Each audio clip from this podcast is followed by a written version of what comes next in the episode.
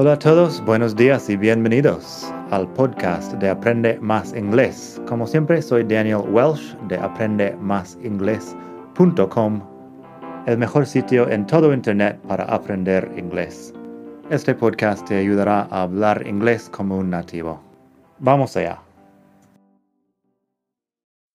Hola a todos, buenos días y bienvenidos otra vez al podcast de Aprende Más Inglés.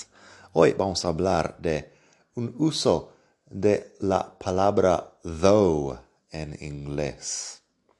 Es un tema algo más largo porque la palabra though tiene varios significados, pero hay un uso en particular que es el uso más común, es poner el though al final de la frase para hacer contraste.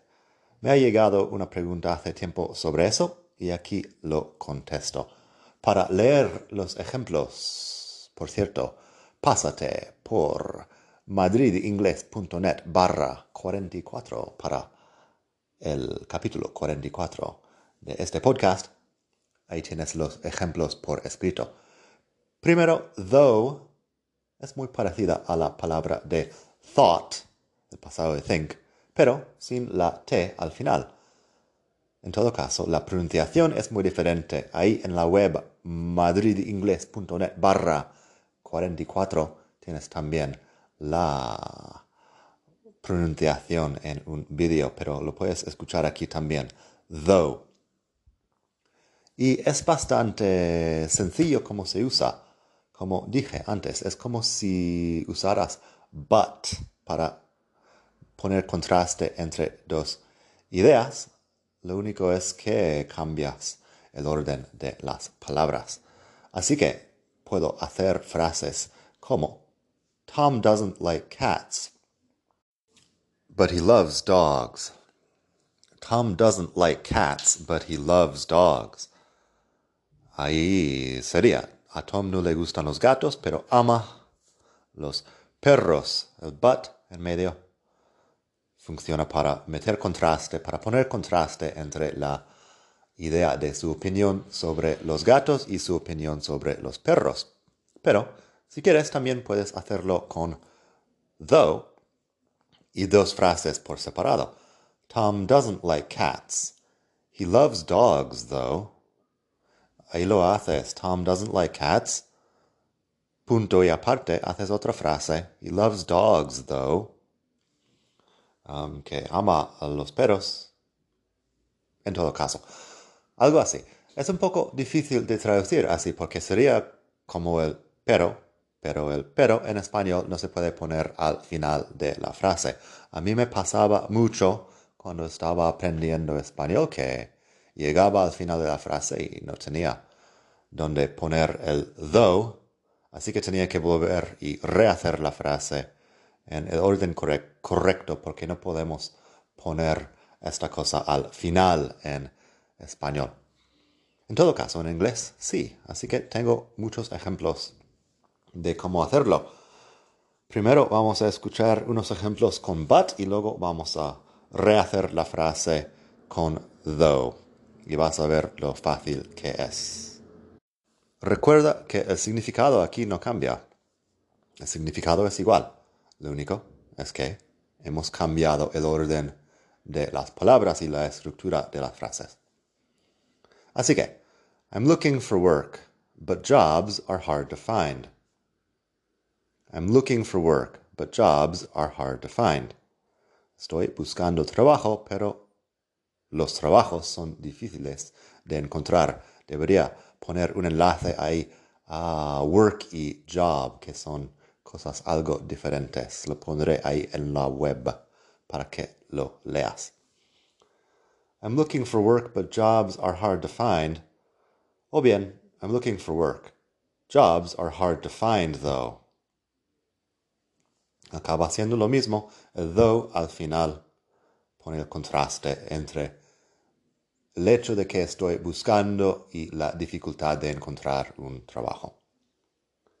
Luego tenemos, there's no coffee, but there is some tea. No hay café, pero sí hay té.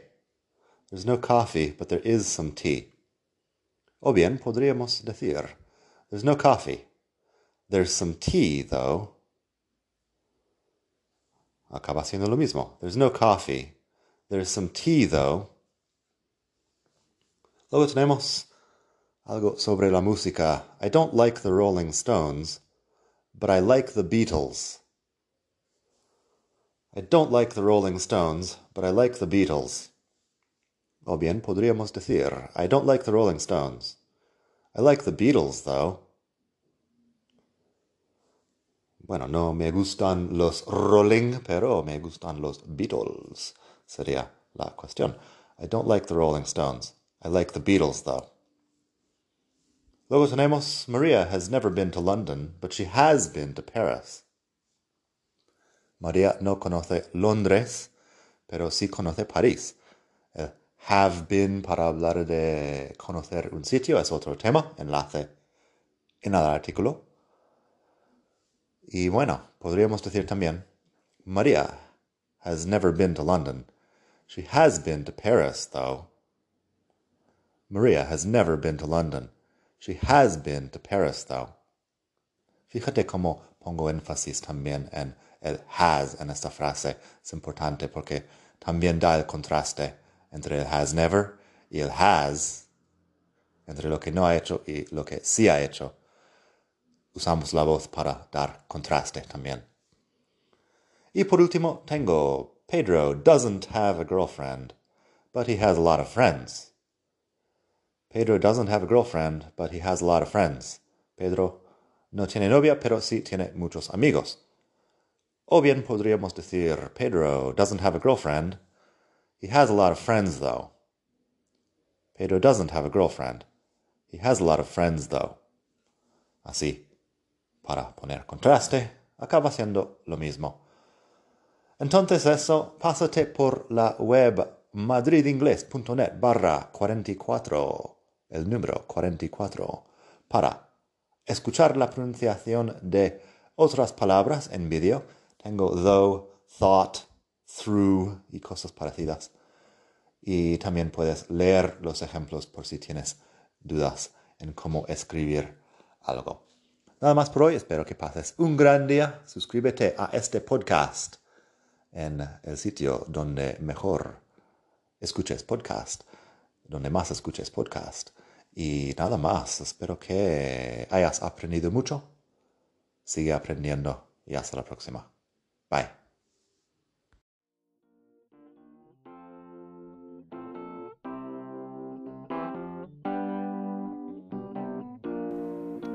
Gracias por escuchar. Como siempre puedes pasar por mi web aprendemasingles.com. Para mucho más tengo vocabulario, expresiones para hablar, phrasal verbs, gramática, pronunciación y mucho más en la web.